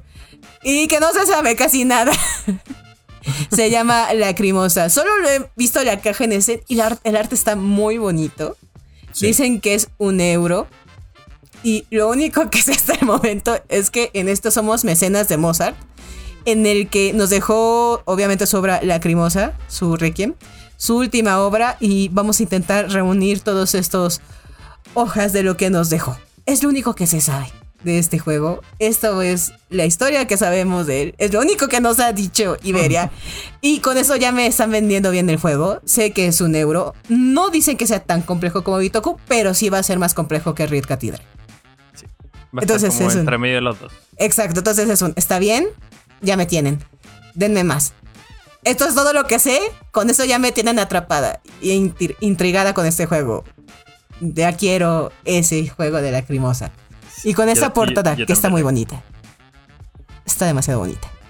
Sí, sí, yo la vi, se, se ve genial. Sí, hay, que esperar que pronto empiecen a, mostrar más imágenes o más cosas del juego porque ya, ya tenemos mucho ese, ese estaba entre uno de los tres que yo iba a colocar, pero es que nos pasa lo mismo que con 2021. Empezamos a ver qué es lo que se viene y elige tres. Ay, no, es, es que como que nos castiguen haciendo eso, creo yo. Yo uno de los que espero, por ejemplo, no es, no es juego base, es una expansión que, estoy esperando porque el juego eh, por sí solo me, encanta. Yo creo que es uno de mis favoritos. Fue el lanzamiento de 2020, si mal no recuerdo, que también estuvo nominado a muchísimos eh, premios. Y estoy hablando de, Red Cathedral. Eh, se viene la expansión Contractors. Que, Qué buen juego, Red Cathedral tú puedes jugar, no sé, a, ese sí le, sí le he metido tiempito sacándolo a mesa. Yo creo que menos de 20 partidas no tiene ese juego. Eh, y siempre es totalmente diferente. Siempre jugándolo con personas diferentes es, es, brutal y es muy fácil de enseñar. Eh, lo que tú decías del de tema de los dados, no es un, un juego 100% de azar porque ah, eh, sí, tienes que lanzar los dados para ver qué recurso vas a obtener y qué dado seleccione de acuerdo a tu color pero también tienes posibilidades de ir cambiando eh, la ubicación o la cara del dado también. Y esta expansión lo que va a hacer es que va a traer nuevos gremios eh, y aparte va a traer una pieza que adhieres a tu tablero central eh, para poder hacer más acciones y pues la variación de la mecánica también va a cambiar hartísimo. No, no tengo mucha más información del juego, pero con el simple hecho de los gremios y tú cómo puedes intercambiar ciertas cosas para, para poder llevar recursos, a la sección de la catedral o poder hacer nuevas cosas, pues ya te cambia la modalidad de juego artístico. Eh, eh, es una expansión de un juegazo. Entonces, como que sí. tiene que ser buena la expansión. Sí, es la expansión. Sí. Red Cathedral rompió todo. Sí. Sí, sí, el que no lo haya jugado se está perdiendo de, un muy buen juego. De hecho, aún está disponible en Devir Colombia. aún vayan a su tienda, vayan a su tienda y consíganlo porque es un es, una, inversión eh, completa. siempre se puede jugar. Que pronto va a ser un imprescindible en todas las ludotecas de, de juego de mesa. Porque... Sí, estaba por decir eso. Y es un juego, como decía Lore, que si tú lo sitúas después de haber jugado, no sé, Catan Carcassonne, Stone Age y métele otro juego, ahí, Silk, exacto. Mm. Ahí ya puedes perfectamente entrar a jugar de recatera. Y de hecho, los he jugado con personas que nunca han jugado ningún otro juego de mesa antes y lo entienden súper fácil porque la explicación es súper clara y gusta bastante. Es que también va en, la forma que uno explica el juego, eh, también en, en quién, como que quién puede entrar a jugarlo. Eso también considero que es súper importante. Exactamente. Eh, sigamos con las expansiones. Yo también estoy esperando una expansión que obviamente no podría ser otra que la expansión de las ruinas perdidas de Arno. Espero que, Espero que, espero que llegue el 2022 porque ya sabemos cómo están las cosas de va a llegar, va a llegar y todo eso. Pero espero que llegue porque hoy día vi el video de que subió de Iberia en la entrevista al autor. Hicieron un pequeño unboxing y todo. Bueno, hoy día no sé cuándo vayan a escuchar esto, pero yo lo vi. ya existe. sí, ya está el video. En esta eh, expansión introducen muchas cosas. Eh, hay demasiadas cosas en una caja muy chiquitita y eh, no hay muchas reglas nuevas que aprender. Eso es lo más interesante de la expansión, como que nos viene a complementar muy bien el juego base sin agregar muchas reglas que aprender, eso para mí está súper bueno. Vamos a tener vamos a tener nuevas cartas de objetos, vamos a tener nuevas cartas de artefactos, vamos a tener nuevos lugares que visitar, eh, nuevos guardianes que derrotar y eh, nuevos ayudantes. Eso también como que le va a dar mucha, mucha rejugabilidad al juego. Este, esta expansión también trae personajes. Y aquí es lo vital que, por lo que me llama esta expansión, que hace el juego asimétrico. A mí me gustan mucho, mucho, mucho los juegos asimétricos. Me, encantan que todos los jugadores jueguen de manera distinta. Para que no sabe, eso es un juego asimétrico. Eh, donde, por ejemplo, vamos a tener eh, un, un, capitán, un líder. Que va a ser un personaje que va a jugar con un, con un trabajador más, con un explorador más. Va a haber una exploradora que va a jugar con un trabajador menos. Y así como que van a haber distintas. Eh, distintos personajes que vamos a poder vamos a poder utilizar y cada uno va a jugar de una manera distinta y va a tener un mazo inicial distinto. Que eso nos va a dar eh, mucha mayor eh, como rejugabilidad. en una partida juego con este personaje, a la siguiente partida voy a jugar con otro personaje. O puede ser que siempre juegue con el mismo personaje para, eh, para perfeccionarme súper bien en, en, cómo se juega con un personaje. Me, me, me, gustan mucho los juegos asimétrico y como uno de mis favoritos de este año fue Las Ruinas Perdidas de Arnak. Yo espero con muchas ansias eh, Las Ruinas Perdidas de Arnak, líder de la expedición que se llama la Diego, ¿consideras que es un juego enriquecedor? Sí, eh, considero que es e, esa palabra el juego. no, yo, espero, yo espero que en 2022 Dilo, dilo, dilo. Enriquecedor. No, Enrique. ¡No puedo! Ah, voy a morir. Di, Enrique. Enrique. Enriquecedor. Enriquecedor. Ah, ya ¡Eso! Eh, eh, logro desbloqueado. Logro desbloqueado, puedes pasar al siguiente nivel. Clases de lenguaje con Gio. Enriquecedor. Oh, Yo espero que en 2022 entonces nos llegue eh, Arnak, el juego básico y la expansión, para poder disfrutarlo de una, de una vez. En eso sí te envidio. Por, siempre recomendaré Arnak. Me gusta mucho. Es muy bueno. Muy bueno, muy bueno. Digo que es demasiado ya, va a llegar a Colombia. ya va a llegar a Colombia. sí, o puedes venir a Chile y nos jugamos unas partidas. ¿Qué te queda más ah, fácil? Me gustaría. No, yo creo que espero. Espero que llegue el juego acá. Ir a Chile no te queda tan lejos. Eh, no, no lejos no, lejos no. Pues. Nos podemos juntar para la Mega XP. Eso es lo que estamos. ¿También? Vamos a hacer que es, estamos trabajando para que sea posible. ¿Qué, te queda más fácil? ¿Esperar Arnak o ir a Mega XP? Me queda. No, pues espero que. ¿Tenemos fechas ya? ¿Podemos hablar de fechas? No. ¿Todavía no? Yo, creo, yo creo que más o menos eh, segundo cuarto del año. Podría ser, para dar esperanzas. Hablaremos mm. luego. En este podcast no damos esperanzas. Llegará en 2022. En algún momento, pero. En algún momento. Pero Gio, ¿qué esperas para 2022 aparte de no esperanzas? ¿Qué espero? Hay uno que, eh, de hecho, lo hablamos hace poco en nuestras reuniones y me dejó la duda. Fue una explicación muy corta y lo busqué y le tengo ganas porque es un juego de cartas si sabían que cartas es la palabra clave, ¿cierto? Es un juego de cartas. Eh, es Soviet Kitchen. ¡Ay, se ve bien bonito! se ve muy bueno. sí, lo vimos en la reunión que tuvimos, no sé qué. Eh, investigué un poco más y es un juego eh, en el que tienes que, obviamente, tener una aplicación. una aplicación gratuita que la encuentras pues, en, la, en la Play Store o en, depende del dispositivo que tengas. Y está basado en que pues estamos en Rusia y hay la Segunda Guerra Mundial y hay soldados y se está acabando la comida y nosotros somos cocineros que tenemos que alimentar a las tropas precisamente para que se alienten y sigan batallando allá. Pero ya no hay comida, entonces tenemos que empezar a reunir cuanta cosa encontremos por ahí para prepararles algo de comer. Con las cartas y con la aplicación lo que tú vas encontrando es que pues, tenemos unas cartas en la mano y por ejemplo te salió grasa animal o te salió un zapato viejo o una bota, no sé, una... cualquier cosa que puedes encontrar en un campo de batalla. Y de acuerdo al plato que vayas a cocinar, tienes que ir seleccionando los colores que tiene para irlo colocando en una trituradora. Entonces la aplicación como tal te muestra una trituradora y tú lo que vas haciendo es, eh, todas las tarjetas en la parte de atrás tienen un, un código QR, un código QR, y a medida que tú sacas tu carta de tu mano y la muestras en la cámara del celular, él va eh, ingresando ese ingrediente a la trituradora y cuando todos los jugadores tienen la carta que hayan metido, eh, se produce ese alimento. Pero como no son alimentos como tal, sino son objetos, tienen un nivel de toxicidad.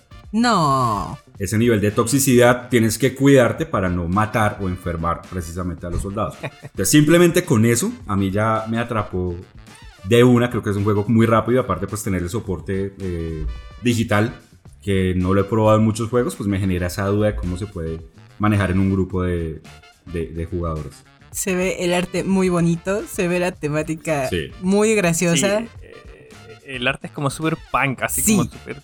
Sí, eh, muy. Como dibujaba la rápida, no, no sé si será así. Exacto. pero Es como muy. Como que mira el juego y es como. Es caos este juego. Como que se, se ve caótico.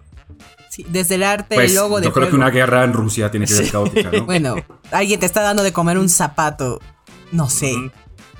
Sí, eso vuelve porque digamos te sale una salchicha, tienes que cocinar una salchicha y la salchicha en la carta es gris. Es gris, eh, gris claro.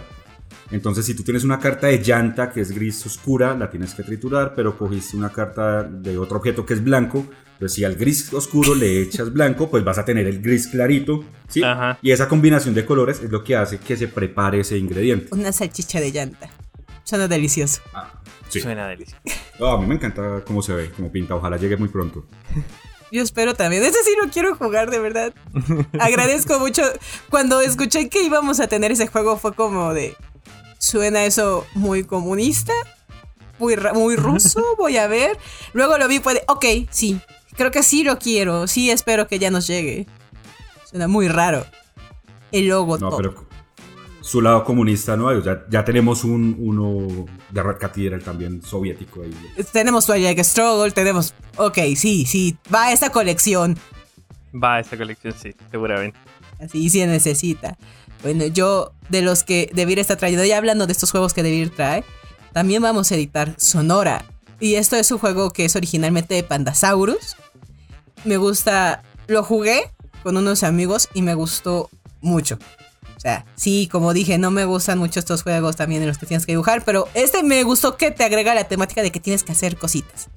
Porque en Sonora, aparte de que vas a estar como teniendo que dibujar símbolos para que tú puedas dibujar los símbolos, te colocan una cosita en el centro en el que vas a tener que hacer acciones pegando como unos tokencitos tipo moneda para que puedan Ajá. para que puedas desbloquear las acciones de qué puedes hacer. Entonces, lo vas a aventar como si fuera tipo moneda a este especie de escenario le pondré como tipo, no sé si recuerdan el tipo de escenario Beyblade. Sí, Sí. como algo así. Es que no lo puedo describir de otra manera, bueno, algo así. Y lo vas a lanzar y dependiendo de dónde caiga, son los lugares donde vas a poder hacer las cosas y empezar a dibujar. En donde vas a poder empezar a dibujar como tipo Castle Party y desbloquear las cosas. Entonces, eso me gustó mucho de Sonora, que aparte te agrega ¿Cuál? esa acción. ¿Cuál es la temática del juego? La verdad yo no, no he visto de qué trata, no, no lo conocía. Pensé que por el nombre Sonora era algún juego tipo musical o algo así, ¿no? No, son animalitos, sí, son- sí son animalitos de Sonora. Ok. Sí, eh, la eh, simbología son animalitos. Ah, ¿ya lo has jugado Eh, también? No, de hecho, es que. oh, me da vergüenza decir esto, pero yo lo tengo, pero no lo no lo he jugado. Son de no los juego, juegos que ahí. tienes sin jugar. Sí. Sí. Eh, eh, el juego de la vergüenza.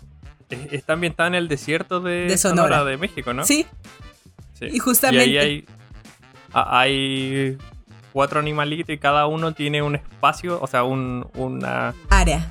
un, un área eh, en el tablero. Y si yo le pego a la ficha, así como flick, eh, le pego y donde caiga esa ficha es en mi tablero donde yo voy a anotar.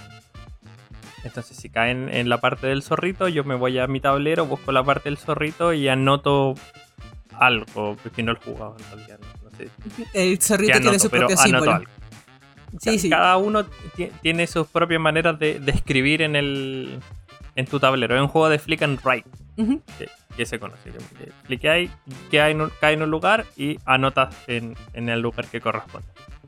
Así Yo, bueno, aprendí algo hoy, no tenía ni idea que había un desierto que se llamaba Sonora. Bueno, de hecho es un estado, se llama Sonora y tiene Ah. su desierto. Entonces, por eso se llama. Porque nadie me dijo, debí parecer un idiota.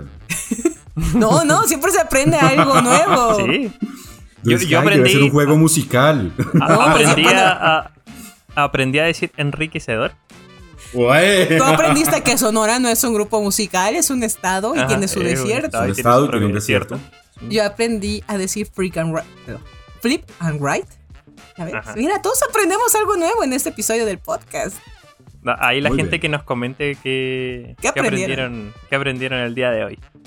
Nos podemos cambiar el nombre de Manual de Supervivencia Lúdica a Plaza Manual de Supervivencia Lúdica. Pero sí, es un juego muy bonito. Tiene esa parte en la que puedes justamente arrojar y ver en qué parte caes, de en qué animalito y empezar a hacer las acciones de ese animalito. Porque cada animalito tiene diferentes acciones para que puedas hacer sus símbolos y puntuar. Eh, alguno puede ser como tipo de se van uniendo como puntitos, otro es como tipo mm, crucigrama, cosas así, y así vas haciendo la mayor cantidad de puntos de victoria.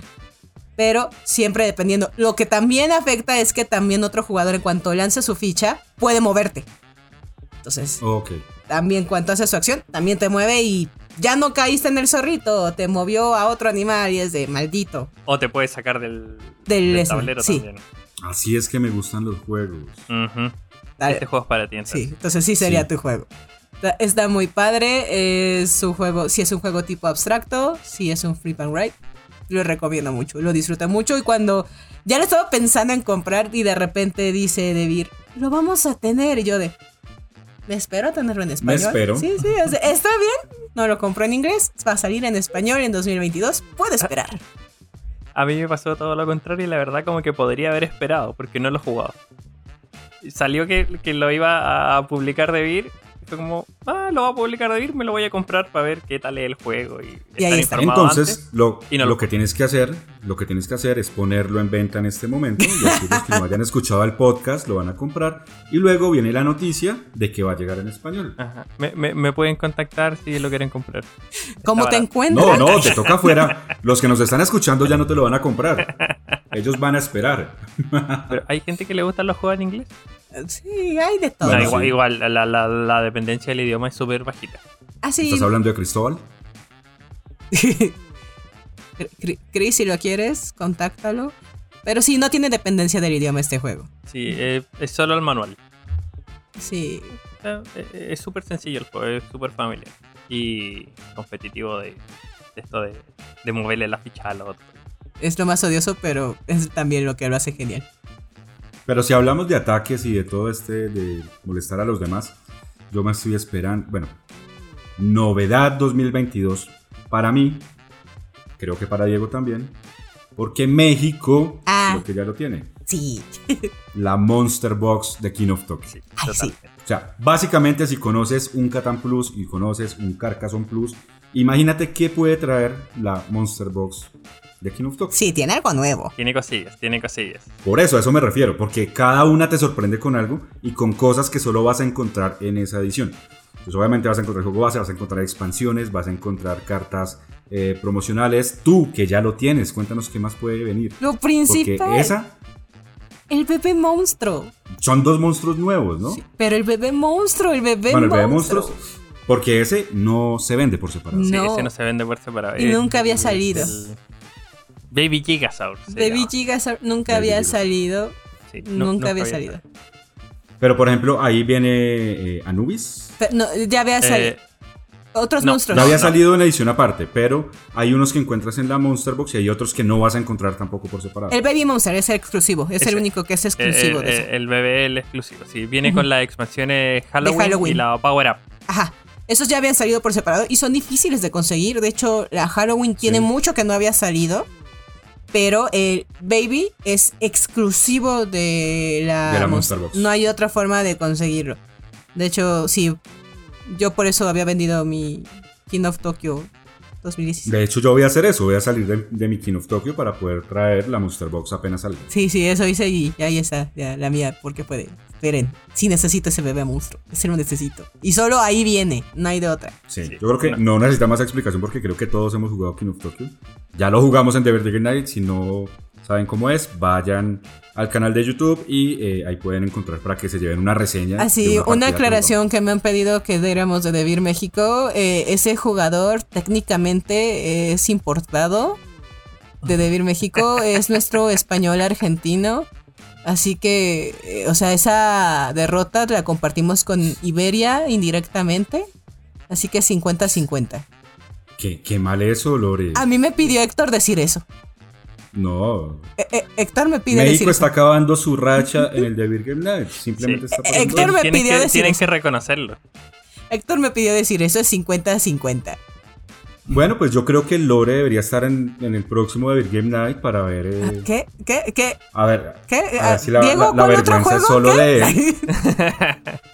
Ah, así serían dos, entonces. Sí. Es A ver qué va a decir Héctor de ti. deshonra. Desgracia. Pero ¿qué otro juego, Diego? Ay, Yo, yo te voy a salvar, Lore, de esta situación. Mi gracias. otro juego escogido para el 2020 es una eh, reedición. Eh, es una edición revisada del juego del Señor de los Anillos, el juego de cartas. Es un LSG que lo edita Fantasy Flight Game. Em, yo la primera versión la jugué hace mucho, mucho años. Muchos años. Un juego súper antiguo. Debe tener 10 años o más. Eh, me gustó mucho y estoy súper, súper emocionado de que salga de nuevo. Un juego cooperativo que eh, la diferencia con la primera edición es que la primera edición se podía jugar exclusivamente de dos jugadores. Y eh, esta nueva edición, la edición revisada, puedo jugar con cuatro jugadores en una caja. La edición anterior podía tener dos cajas del juego y jugar de cuatro, pero esta viene una sola caja para cuatro jugadores. Eh, en este juego, eh, como decía, es un LSG. Cada, cada año, cada mes van saliendo nuevas expansiones.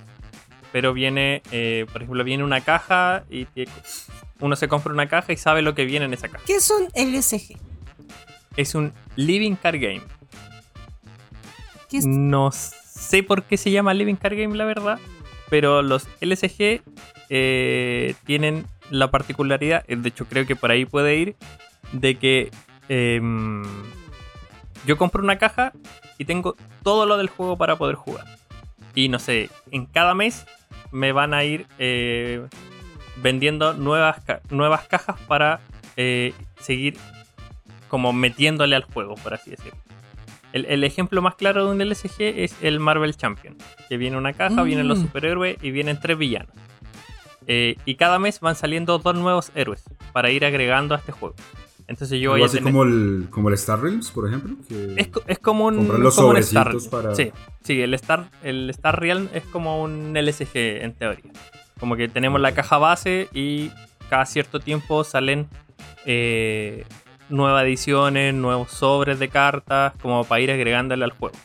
A diferencia Mm. de un TCG, que es un TCG, es un Trading Card Game, que yo me compro un sobre y no sé lo que me va a venir ahí. Entonces como que los Mm. tengo que coleccionar, tengo que ir viendo y comprando, comprando, comprando sobres.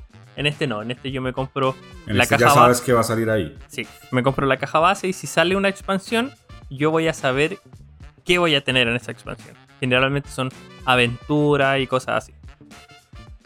En este juego vamos a escoger eh, héroes del, del, del Señor de los Anillos. Vamos a poder jugar con Gandalf, con Aragorn, con distintos personajes. Y vamos a tener que ir eh, avanzando en la aventura. Es como un juego mm, como de campaña, pero también lo podemos jugar así como uno contra uno, o sea, uno contra un caso específico, como una aventura específica.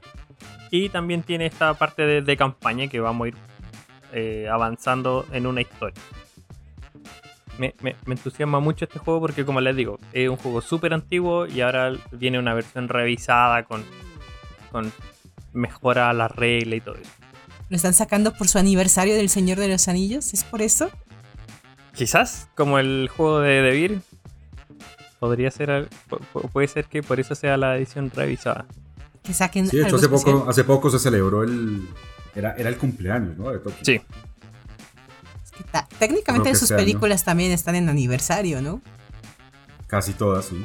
Sí, ya. Sí. O sea, si Harry Potter está haciendo cosas de aniversario por sus películas, ¿por qué ellos no pueden hacer cosas también? Sí. Deberían de estar Sí, sí, festejando también. ti- Tiene muchos más años también. Deberían de estar festejando también. Pero bueno, yo, mi segunda recomendación. Bueno, no segunda. Ah, no, ya es la tercera, perdón. Perdón, esto ya pasó volando. Esto es por lo que conocía Picture Perfect. Me acerqué a Arcane Wonders porque estoy siguiendo uno que salió en Kickstarter que se llama Foundational ROM. Es una cajota porque trae minis y este ya sale este año por fin. Espero, según esto, ya dicen que este año ya es el bueno. En este, bueno, vamos a ser arquitectos de Roma, donde vamos a ir construyendo diferentes edificios para recolectar ingresos, obviamente. Todos los jugadores vamos a intentar recolectar puntos con población, comercio, que vayamos atrayendo a nuestra ciudad. Y puntos también de gloria por nuestros edificios cívicos. Entonces, es un juego que tiene muchas minis que por cada turno vamos a ir teniendo un lote donde vamos a ir construyéndolos para ir construyendo nuestra ciudad que vamos a ir compartiendo con el centro de Roma. Y vamos a intentar recolectar este dinero para tener la mayor cantidad de puntos de victoria. Es un juego que me entusiasma mucho, me gusta mucho lo que es la cultura helénica, me gusta mucho Roma, Grecia. Entonces es algo que voy a, cuesta mucho, mucho. Y,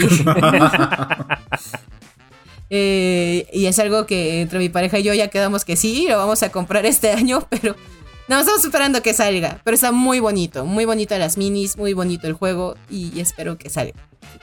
Eh, Y esas estaba- temáticas que tú mencionas son, son brutales. A mí, digamos, ese tipo de, de- de culturas eh, griegas o romanas o todo este tema, eh, como Polis, por ejemplo, me parecen súper eh, atractivos. le, le va a gustar un juego que va a sacar David este año, que se llama Cora. Eso te iba a decir que es de hielo, ¿no? Ya está en Sí, el México. juego de hielo, sí. Y ya está en México, yo no sé Ya- México, qué ya- hizo. ya está ¿Salto en en, Chile el también. o qué? No sé Chile. Ese juego ya también, está en Chile también. Pero está muy bonito. ¿Ah, sí? Ay, no, Dios Ya mío. ve Chile. Bueno, va, va a pelear ahorita cuando terminemos. este. Va a haber sangre después de este capítulo. Oye, esta- es- estaba mirando y las minis son. O sea, cuando me decís minis, yo pienso en, en personajes, pero son edificios. Edificios, porque este eres un arquitecto, lo que vas a construir son edificios. Diferentes tipos de edificios para hacer la mayor cantidad de puntos de victoria, pero pueden ser diferentes tipos de edificios para poder puntuar. sí. Por eso, literal, el juego es una caja enorme por la cantidad de miniaturas que son de edificios. Sí, sí. Es un juego Le- muy le- bonito. le- les recomiendo que lo busquen en internet. Están muy buenas las miniaturas. Sí, Muy, muy, muy buenas. Es muy bonito. Sí, me- Visualmente es muy bonito. me, dice- me dicen por interno que ya viene en camino. Cora, Cora, Cora. Cora, Ah, Ay, sí. ah. Hay otro. Te- te y, por la otra que yo quiero este juego es porque es de Emerson Matsuchi. Y Emerson Ah. Matsuchi eh, me gusta mucho porque es el creador de Century. Sí, O qué sea, buen juego. Entonces, ya, lo co- yo jugué, fue de mis primeros juegos que jugué cuando entré a Devir. Century es una trilogía que me gustó mucho. También he jugado Rift. Entonces, yo sé de él que sus mecánicas, por lo menos, a mí me gustan mucho. Entonces, de él espero pues, que me vaya a gustar esta mecánica. Espero que me guste esta mecánica. por lo que va a costar. Sí, Cen- Century se volvió el juego favorito de mis papás, por ejemplo. Sí. Entonces, Entonces, si, si es una mecánica parecida, creo que podría eh, salir a mesa con ellos. Pues como cambia cada. ca- ca- cambia siempre sus mecánicas de cada Century. Por ejemplo, yo sí los tengo ordenados. Me gusta Century 1, me gustó mucho. Century 3, Maravillas de Oriente.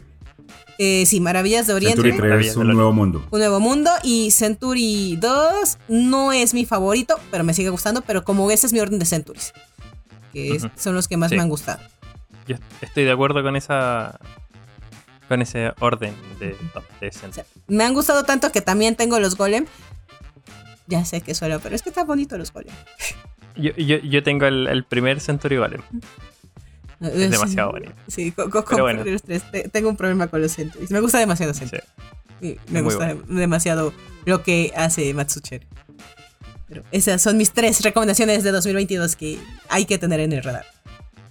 No. Eh, Yo también, ya dije mis tres. Ah, me toca a mí. Uf, Faltas tú. Cierra. sí. Mi última recomendación que hay que, creo yo que hay que tenerle el ojo ahí al juego es Las aventuras de Robin Hood. De Michael Ay, sí, cierto. Sí. Es el autor Sí, de sí, sí. Leyendas de Andor y eh, me llama demasiado, demasiado la atención este juego porque eh, creo que tiene un, que, a lo que se llama un tablero vivo.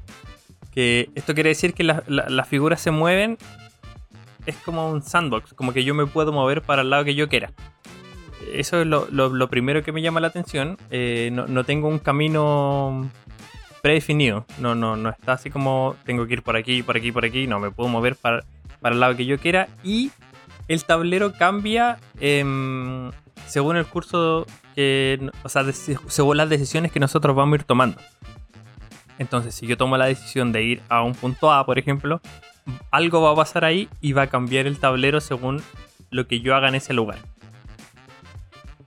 Lo encuentro demasiado innovador. Eh, el, tablero tiene una especie de memoria. Porque también es un tablero como doble capa. Doble capa, sí. Podría ser doble capa como Bitoku o como Razzia, del ejemplo que hablábamos antes. Ah, Donde las zonas están tapadas. Entonces cuando yo voy a una zona voy a revelar lo que está abajo. Ah, Y ahí bien. como que va a pasar algo, como que tiene harto, harto de, de exploración. Y el juego se monta y se desmonta muy rápido porque eh, tiene cuatro, la verdad es que no sé si son cuatro o seis partes del tablero. Entonces yo monto el tablero de una forma, juego, pero puedo sacar una, poner la otra y, y así irme moviendo por el mundo de, de este juego.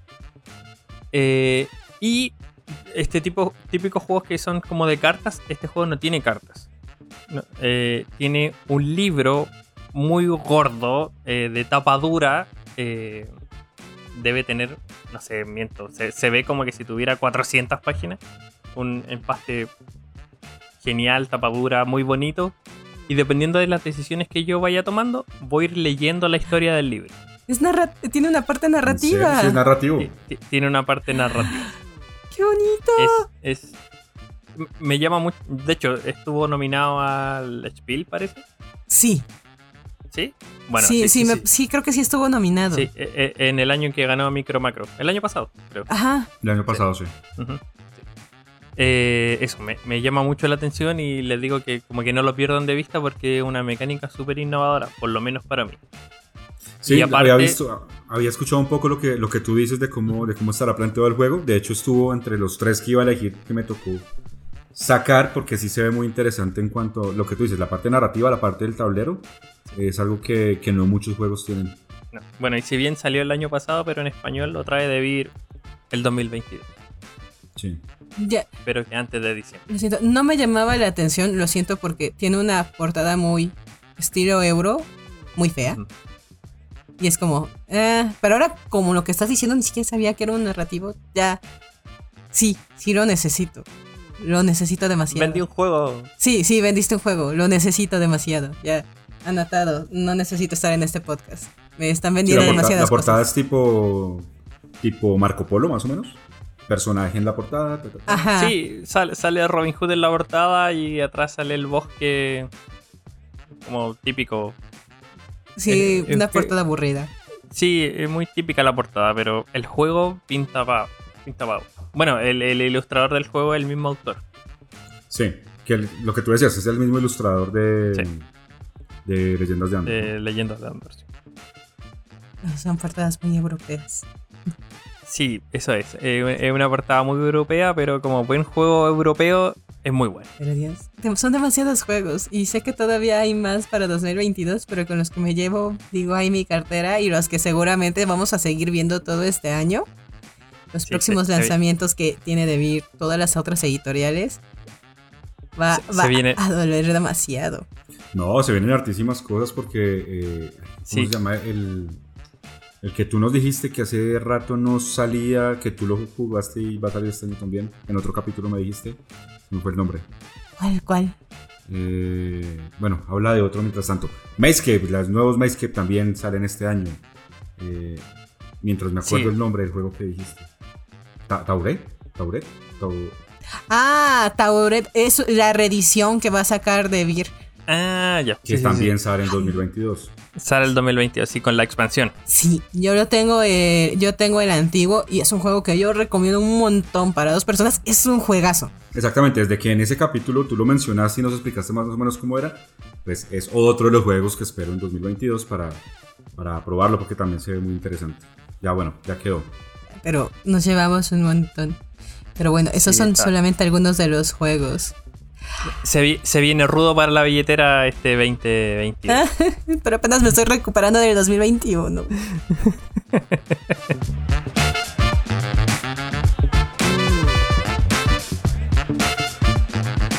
Chicos, muchas gracias por acompañarme en este capítulo.